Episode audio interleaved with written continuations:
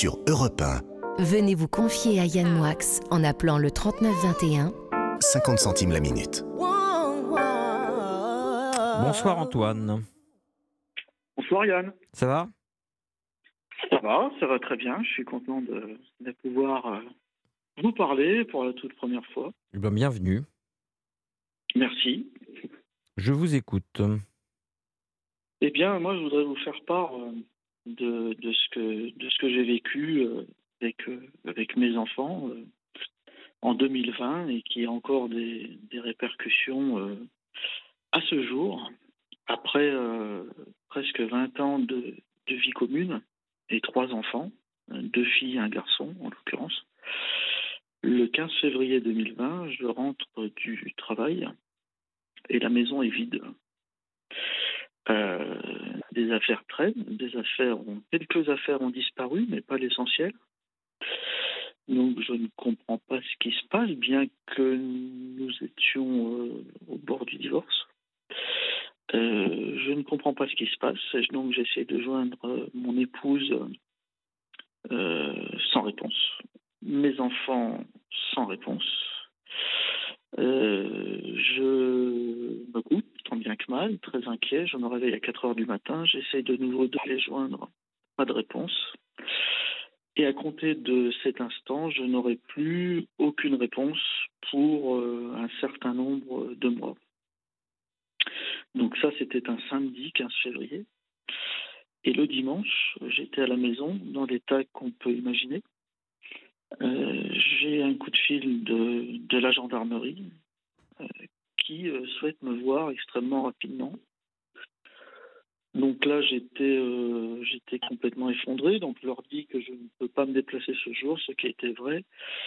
Et puis je leur donne rendez-vous le lendemain, le lundi. Et le lundi, j'arrive dans cette gendarmerie, je sens une atmosphère assez pesante. Tout de suite, d'entrée, on me fait rentrer dans un bureau, on ne me dit pas bonjour. Euh, et là, je comprends, puisqu'on ne me le dira jamais, que mon épouse, donc après, je le répète, presque 21 ans de vie commune, a déposé plainte contre moi pour violence conjugale, alors euh, verbale, psychologique, physique, et violence sur les enfants. Donc, à compter de cet instant, j'ai l'impression d'être dans un cauchemar. Il me semble même dans les souvenirs euh, que je me suis pincé. Et là, pendant deux heures, je vais apprendre que, que mon épouse a fait un, procès verbal de euh, plus de quatre pages me concernant, avec des, des faits complètement surréalistes. Alors là, je tombe nues, complètement. Je ne comprends pas ce qui m'arrive. Je ne comprends pas. Je suis au bord du malaise. D'ailleurs, je le dis à l'enquêtrice qui, euh, qui n'est pas tendre, hein, qui tape sur le bureau. Donc, c'était la première fois de ma vie à 43 ans que j'allais dans, dans, un, dans une gendarmerie, au moins pour ça. Donc, je, je lui demande, euh, au bout de deux heures d'abrégé, je suis au bord du malaise. Je signe sans lire, euh, sans lire, puisqu'on m'a quand même permis de m'exprimer. Et je pars avec, euh, enfin c'est la quatrième dimension, je pars, euh, je sais pas où je suis, et puis j'ai surtout un profond dégoût. Et je rentre euh, seul à la maison. Euh, quelques, je crois une quinzaine de jours plus tard, je, je décide d'aller me ressourcer dans le Nord chez, chez mes parents, n'ayant toujours aucune nouvelle de mes enfants. Et j'y vais pour une semaine à peu près. Et au bout du troisième jour, dans la nuit, je reçois un coup de fil de la, gendarmerie qui m'annonce que euh, notre maison a brûlé entièrement. Voilà. Donc son départ était le 15 février et la maison brûle le 5 mars de la même année. Je dois donc repartir de la frontière belge où j'étais et faire 750 km pour euh, découvrir à 14 heures un spectacle d'horreur, puisqu'il n'y a plus que les quatre murs. J'ai quitté la maison trois jours avant, j'ai passé l'aspirateur, euh, dans l'espoir de, de revoir mes enfants au moins, de mettre la, la maison en état, et euh, je rentre, il n'y a absolument plus rien. Les quatre murs, la maison a brûlé entièrement on perd tout. Et à compter de cet instant, je comprends que je vais être obligé de me débrouiller seul, absolument, puisque euh, mon épouse est partie et elle a fait une croix sur tout notre, toute notre vie d'avant. Donc je me débrouille seul pour les expertises, pour le, la convocation à la gendarmerie, pour absolument tout, les assurances, absolument tout. Et de ce fait, je me retrouve euh, à la rue euh, pendant trois mois. Donc j'ai la chance d'avoir euh, un entourage qui me soutient et j'alterne en fait entre les uns et les autres. Là, ça va durer trois mois. Et puis donc au bout de, ces trois mois, j'ai un SMS de ma fille aînée qui me dit Papa, j'envisage de revenir vivre avec toi.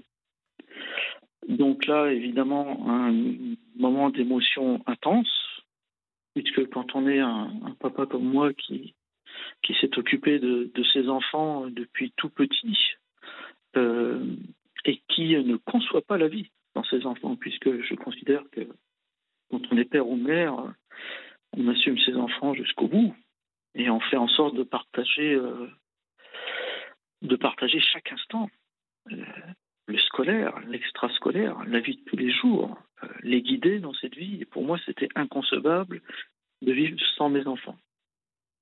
Ceci étant, je pensais, au moins, j'essayais de me raccrocher, de me rassurer, je pensais que leur mère, bien qu'elle ait fait ça, s'occupait bien d'eux.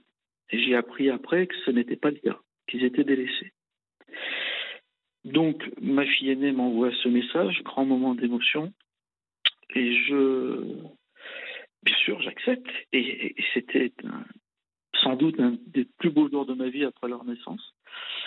Euh, et je, récupère ma fille euh, un mois après, me semble-t-il, juste avant la fin du, du confinement, puisque on était confinés en plus de tout ça.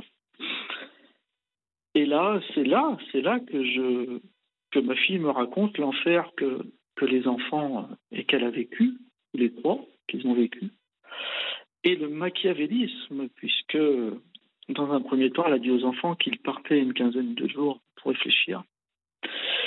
Et en, fait, tout était prêt puisqu'elle est, euh, dans l'éducation nationale. Et dans l'éducation nationale, on ne parle pas de mutation, mais de mouvement. Et les mouvements se font l'année précédente. Donc, c'est là que j'ai su que tout était prêt d'avance et euh, ce que les enfants euh, vivaient là-bas.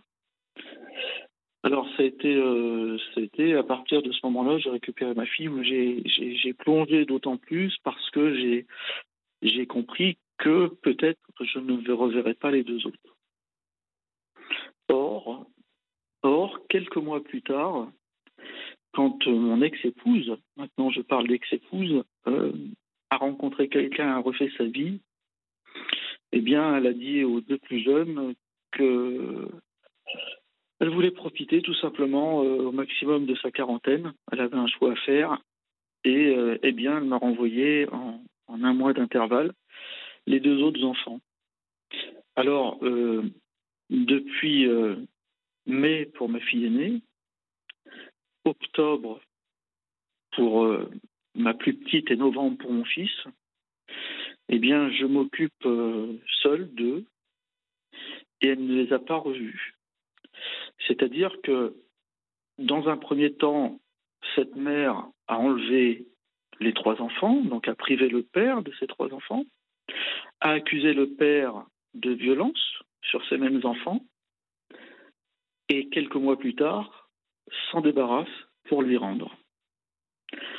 Alors il paraît que c'est un cas d'école. Le fait de récupérer les enfants est sans doute la chose la plus belle qui me soit arrivée. En tout cas, c'est juste ce que je souhaitais. Mais euh, j'ai quitté, euh, ou les enfants ont quitté, m'ont quitté. Euh, ils étaient parfaitement équilibrés, scolairement étaient bons. Tout se passait bien. Et j'ai récupéré en fait des enfants complètement détruits pour cette situation. Et, euh, et bien aujourd'hui, de par mon rôle de père, je m'évertue à, à essayer de bien de vivre avec euh, ces traumatismes qu'ils ont quotidiennement et, et de reconstruire une vie à peu près stable. Voilà. Est-ce qu'on sait, En qui, résumé. est-ce qu'on sait qui a brûlé la maison? C'est un accident, c'est quoi? Alors, la maison, oui, alors j'ai fait venir un, expert, bien sûr. J'ai fait une déclaration. Alors, je ne le savais pas, mais j'avais euh, 72 heures pour faire la déclaration. Donc, je l'ai fait in extremis auprès de notre assureur.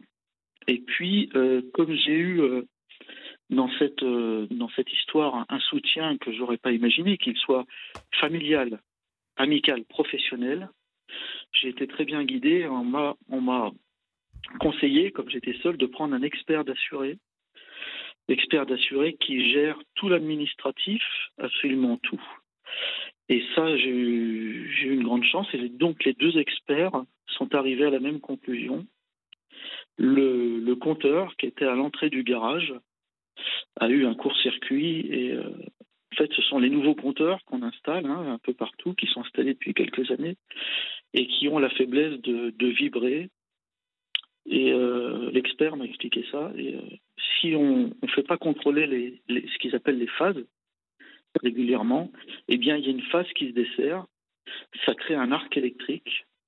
Et en 10 minutes, l'arc électrique est tellement puissant qu'en 10 minutes, on a les flammes au toit. Là, je vous, je vous rapporte les paroles de mon expert. Voilà. C'est les compteurs verts, là? C'est bien ça. C'est bien ça. Ouais.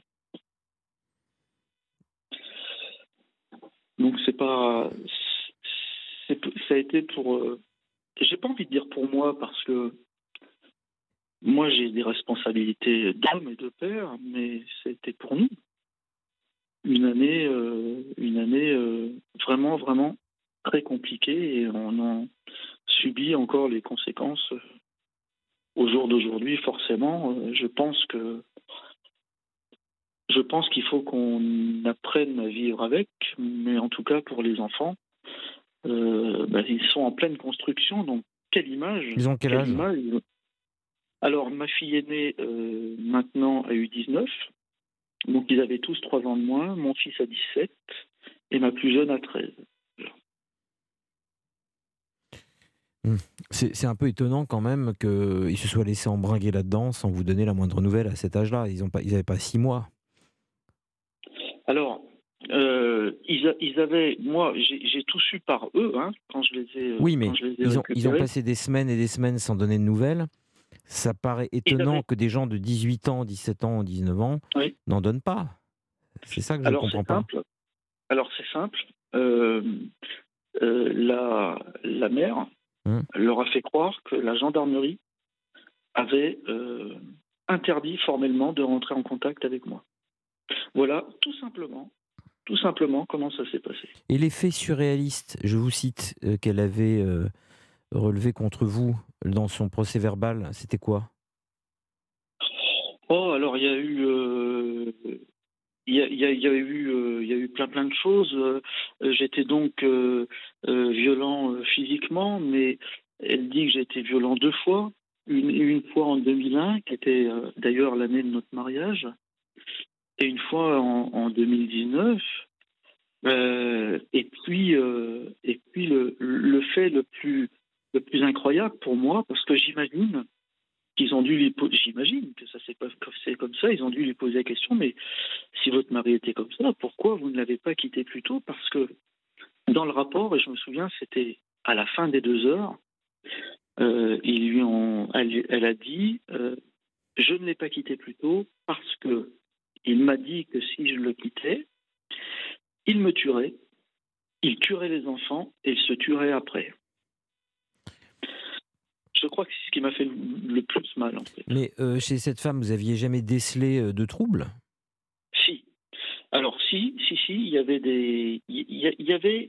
C'est c'est quelqu'un. Alors, ça a été une, une, une mère euh, extrêmement protectrice quand les enfants étaient petits et qui a fait passer euh, ses enfants avant elle-même. Ça, je l'ai toujours dit. Et puis, au fur et à mesure du temps, j'ai senti, euh, j'ai senti un changement, et notamment les, dernières années, où euh, ce qu'elle faisait pas avant, elle s'était mise à suivre des influenceuses, et était obsédée par la chirurgie esthétique. Et non seulement ça, mais c'était quelqu'un qui mentait énormément, euh, et pour des choses même complètement futiles, à tel point que j'ai surpris mes, mes enfants. À table, je me souviens très bien, euh, dire à leur mère, mais maman, quand est-ce que tu vas arrêter de mentir? Quand est-ce que tu vas arrêter de mentir? Mais euh, elle en C'était quoi demandait comme mensonge, par exemple? Des, choses qu'elle promettait, qu'elle promettait aux enfants, donc les enfants le savaient très bien, et puis, euh, et puis, elle, et puis elle disait que c'était pas vrai. Et puis, par exemple, il y a eu aussi un mensonge de 20 ans, alors là, qui était, euh, non, pas 20 ans, 15 ans. 15 ans, puisqu'elle était enceinte de notre fils, donc il est né en 2005, ça s'est passé en 2004, et elle était partie au travail, et puis euh, elle m'appelle, elle me dit j'ai eu un accident de voiture, donc là elle était enceinte, hein. j'ai eu un accident de voiture, euh, la personne qui m'a percuté s'est sauvée, euh, voilà, je dis écoute, rentre, et puis donc effectivement je vois la voiture très abîmée, je monte à l'endroit de, de l'accident pour essayer de voir s'il y avait des morceaux, etc. Et en fait, elle me disait toujours Oh, Tu te rends pas compte, l'accident, si la police me retrouve, si la police me retrouve. Et je lui disais Mais la police, qu'est-ce que tu veux qu'ils fassent? Tu, Ce n'est pas de ta faute. Tu n'y es pour rien.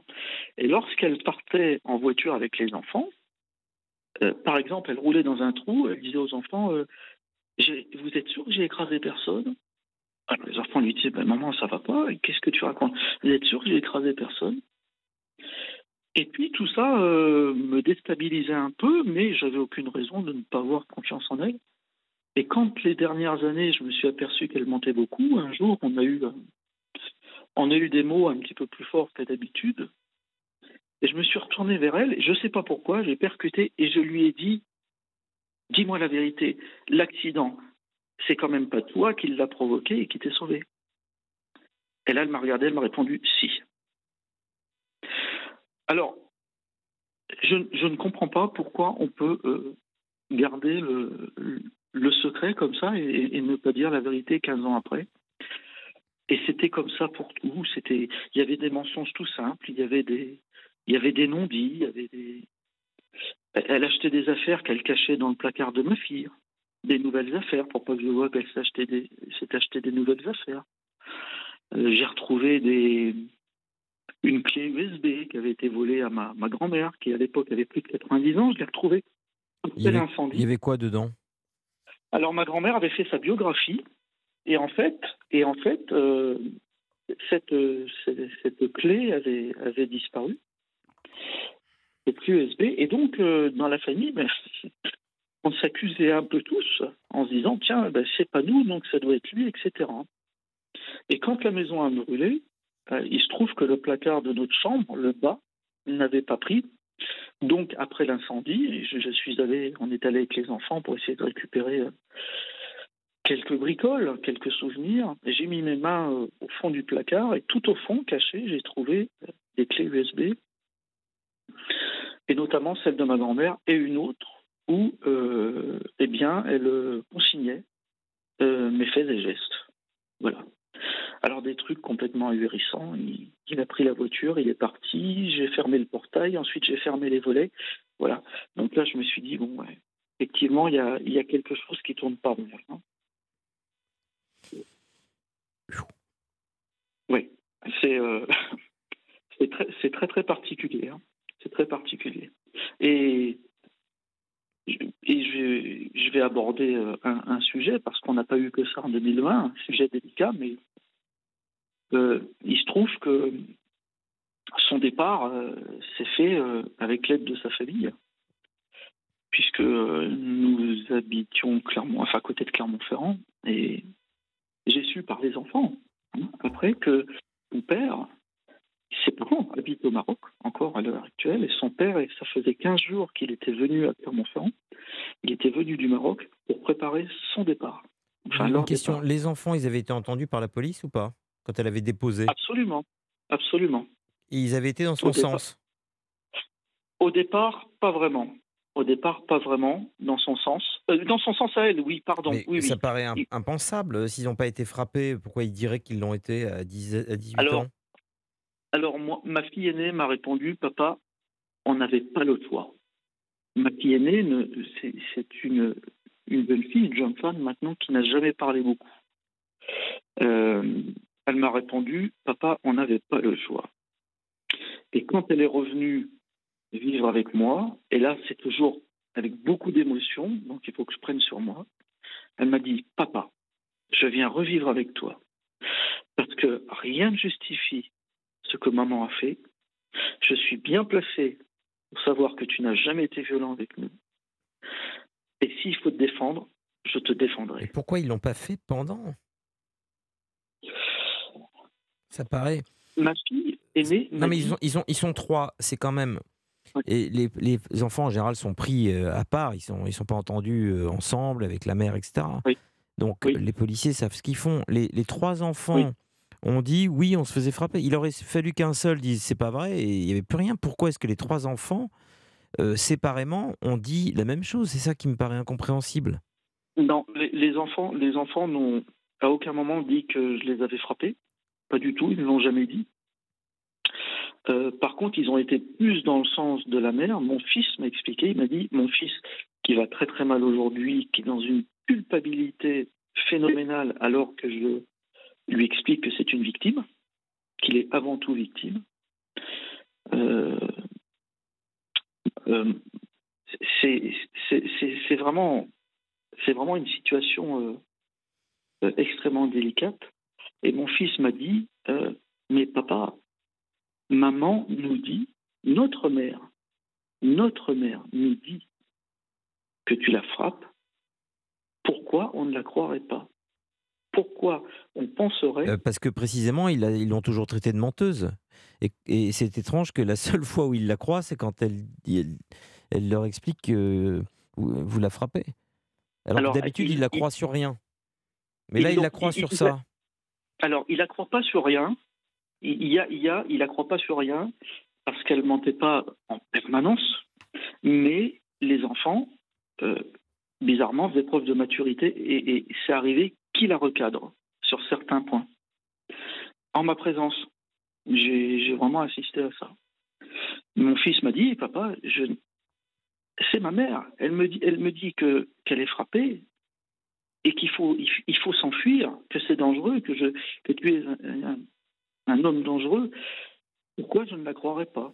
Et moi, je me mets à sa place, je ne lui en veux pas. Oui, mais moi, j'ai beaucoup de mal. à- Je ne mets pas votre parole en doute. J'ai simplement beaucoup de mal à imaginer que des enfants qui ont confiance en leur père, en qui leur père a confiance, sur une phrase, bon les enfants, on s'en va, votre père me frappe, disent, ok maman, on te suit, on y va. Ça paraît, excusez-moi, je ne suis pas en train de votre- mettre votre parole en doute, j'essaye de comprendre. Ça me paraît fou que trois enfants disent, d'accord maman, on te suit, et que les enfants viennent pas vous voir pour dire, papa, il se passe quelque chose. Non mais ça paraît étrange oui. que, qu'elle- que il la croit sur parole et que sans, euh, sans plus attendre, il décide de la suivre sur le champ. C'est ça Alors- qui m'étonne.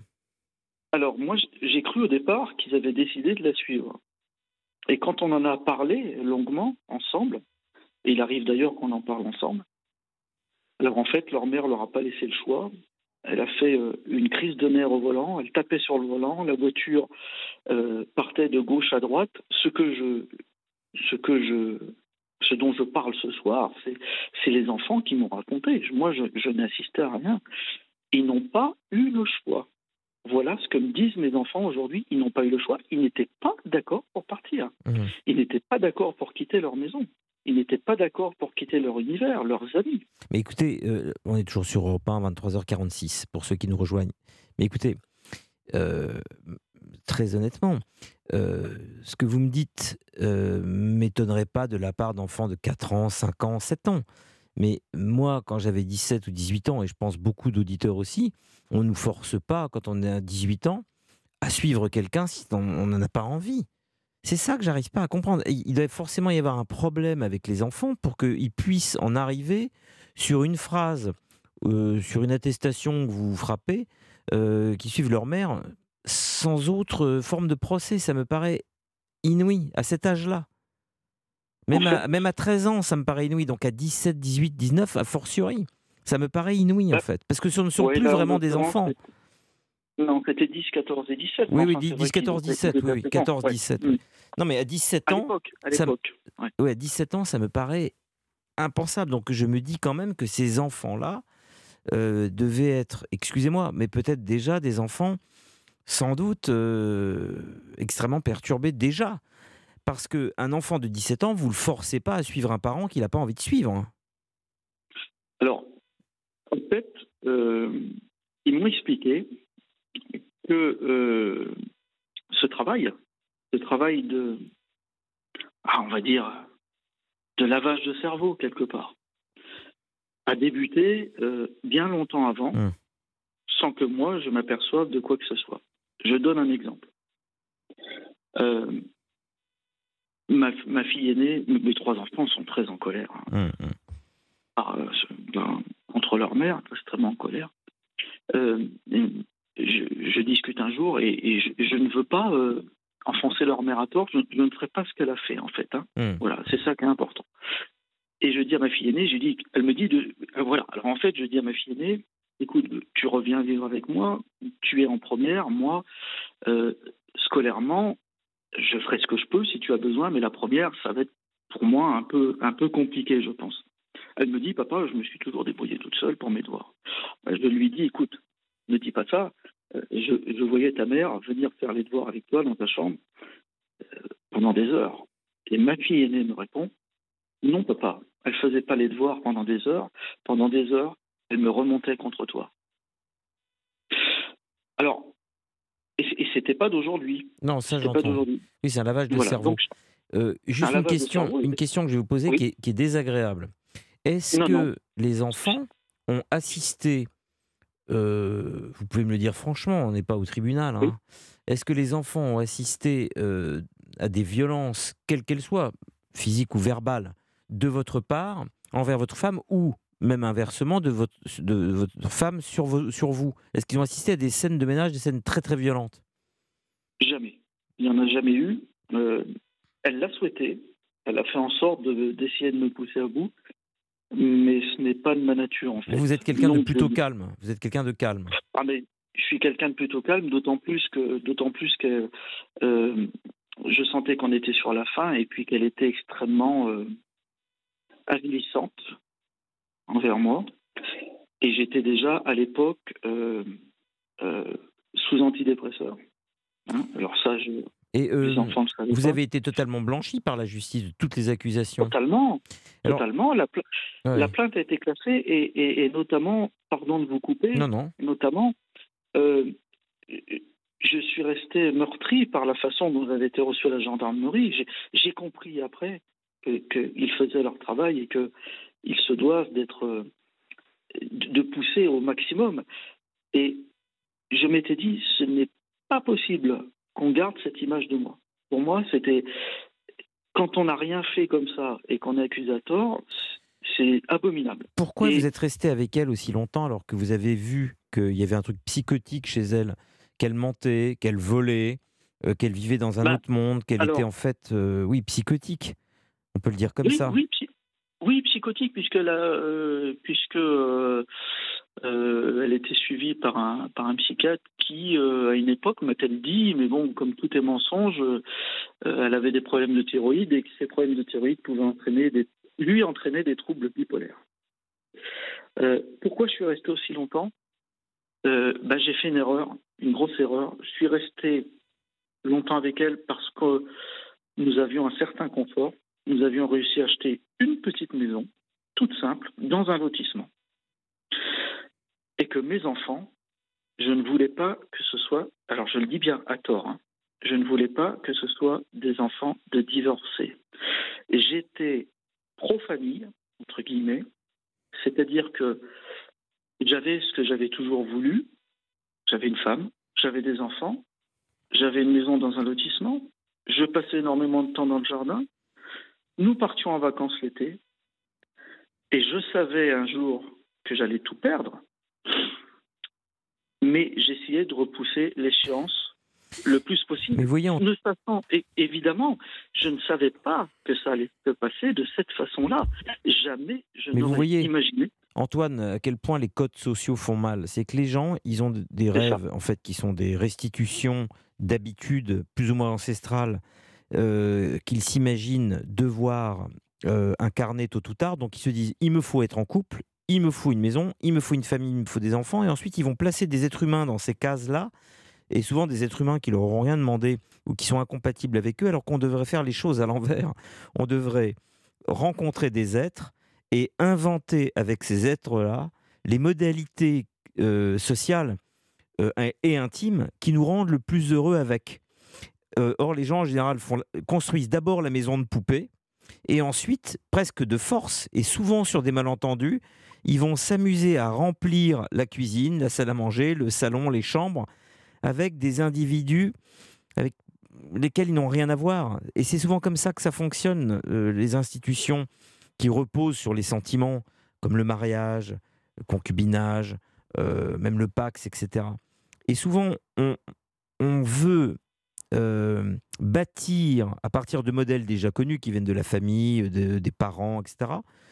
Ou parce qu'on n'en a pas eu, ou parce qu'on en a eu, en tout cas, on veut s'insérer, trouver sa place dans la société en euh, construisant quelque chose qui nous paraît l'évidence, mais on oublie qu'il y a des milliers de modèles différents. Le couple, la famille, la maison, les enfants, le chien, le pavillon, peut-être qu'en fait, c'est l'enfer sur Terre. Et il y a quelque chose dans le cerveau humain qui, parce que nous vivons dans une civilisation qui a tout accentué sur ce modèle-là, nous fait croire que c'est ça le bonheur. Alors que c'est peut-être ça le dernier des pires et des malheurs. D'ailleurs, même la maison ne voulait plus de vous, elle a brûlé. Même votre maison ne voulait plus de vous. C'est ça. Mais en fait, c'est exactement ça, et je pense que c'est ce qui s'est passé pour nous, tout simplement. Mais c'est formateur tout ça pour la suite. Toujours. On peut toujours, même les situations les, les plus difficiles. Je ne me cache pas, hein, j'ai fait une, une dépression XXL, j'ai perdu 12 kilos c'est passé fin quelquefois. J'ai des, de la famille et des amis qui sont arrivés euh, vite, en urgence, et qui mhm. m'ont certainement sauvé. Mais euh, je me dois, je me dois de, de tirer du positif de cette situation. Alors, dans votre témoignage, il y, y, a une seule chose qui me dérange. C'est que vous n'avez rien à vous reprocher. À vous entendre, mais vous êtes la victime dans cette histoire, donc euh, je ne vous jette pas la pierre. Mais j'entends que pas une seule fois, vous ne vous êtes remis en question dans quelques, sur quelques chapitres que ce soit. Pas une seule fois, je vous ai entendu dire, bon, c'est vrai que ceci ou cela. J'avoue que, j'admets, je concède, effectivement. Et ça, euh, ça affaiblit d'une certaine manière votre témoignage, qui, est, qui n'en reste pas moins honnête et poignant, et je le prends vraiment au sérieux, attention. Hein. Mais j'aimerais que vous, non pas que vous fassiez un mea culpa, vous n'êtes pas à l'église ici, euh, vous n'êtes pas non plus dans un tribunal, mais pour donner plus de relief peut-être à cette histoire, j'aurais aimé que vous puissiez non pas reconnaître des fautes, mais peut-être nous expliquer ce qui chez vous a cloché pour en arriver à cette situation, parce que faut être deux pour danser le tango et vous avez tout mis sur votre femme, mais pour l'instant, vous vous en tirez finalement avec tous les honneurs. Si je me fais l'avocat du diable. Non, non, non, du tout. Euh, je, je, je, j'ai beaucoup de mal euh, pour aller dans votre sens. J'ai beaucoup de mal avec. Euh, je pense que le plus gros défaut de l'être humain, justement, c'est la non remise en question. Et je me suis, euh, bah moi, je suis quelqu'un qui me remet beaucoup en question. Hein. Bah vous l'avez pas fait du tout ce soir. Non, pas ce soir, mais dans le dans, dans la vie commune. Alors, dans dans le couple en lui-même, dans le couple en lui-même, bien sûr qu'il y a toujours des torts partagés. C'est une évidence. C'est une évidence. Moi, ce que je dis ce soir, en tant que père, j'ai fait le maximum. Mmh. Je peux me remettre en question. J'ai bien élevé mes mmh. enfants. Quand on sortait, euh, on nous disait que les enfants étaient bien élevés, qu'ils bougeaient pas. Euh, je leur ai appris les valeurs, je les ai pas trop gâtés. Euh, j'ai fait en sorte qu'ils fassent pas de comédie, de leur montrer ce qu'ils avaient et pas ce qu'ils n'avaient pas. Dans le couple, j'ai certainement des torts, c'est une évidence, c'est une évidence. Mais ce que je dis aujourd'hui, Mhm.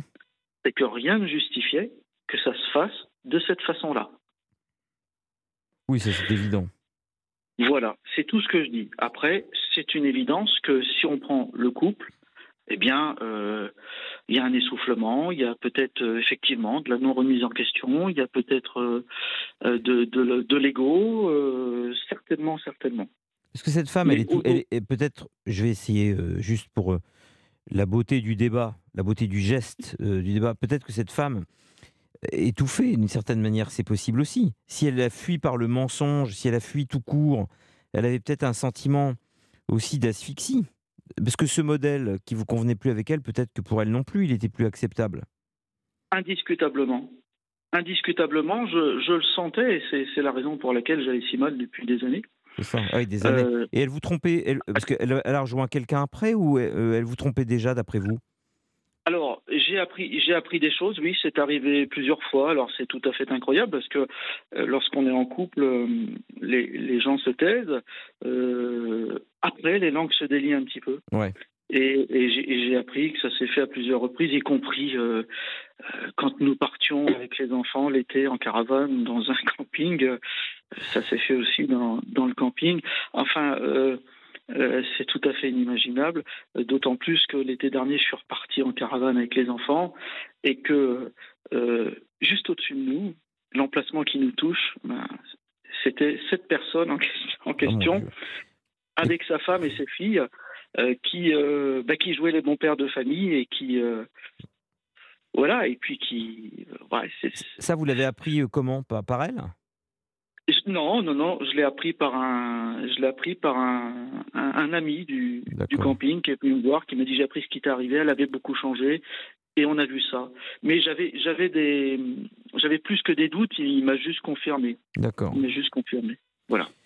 En tout cas, c'est un Voilà. témoignage euh, très fort, mon cher Antoine. Vous savez que vous pouvez nous rappeler quand vous le souhaitez. hein. Oui, mais je vous remercie. C'était un témoignage très fort et je suis, euh, je compatis parce que là, c'est une histoire qui n'est quand même pas banale. Et vous avez dû euh, souffrir le martyr et je pense que ces souffrances ne sont pas éteintes, ne seront pas éteintes avant longtemps. Et On euh, s'emploie continuez à à aimer vos enfants. la pente. Continuez à vous occuper de vos enfants, c'est le plus important. Et nous vous saluons ici, toute l'équipe de l'antenne libre, mon cher Antoine.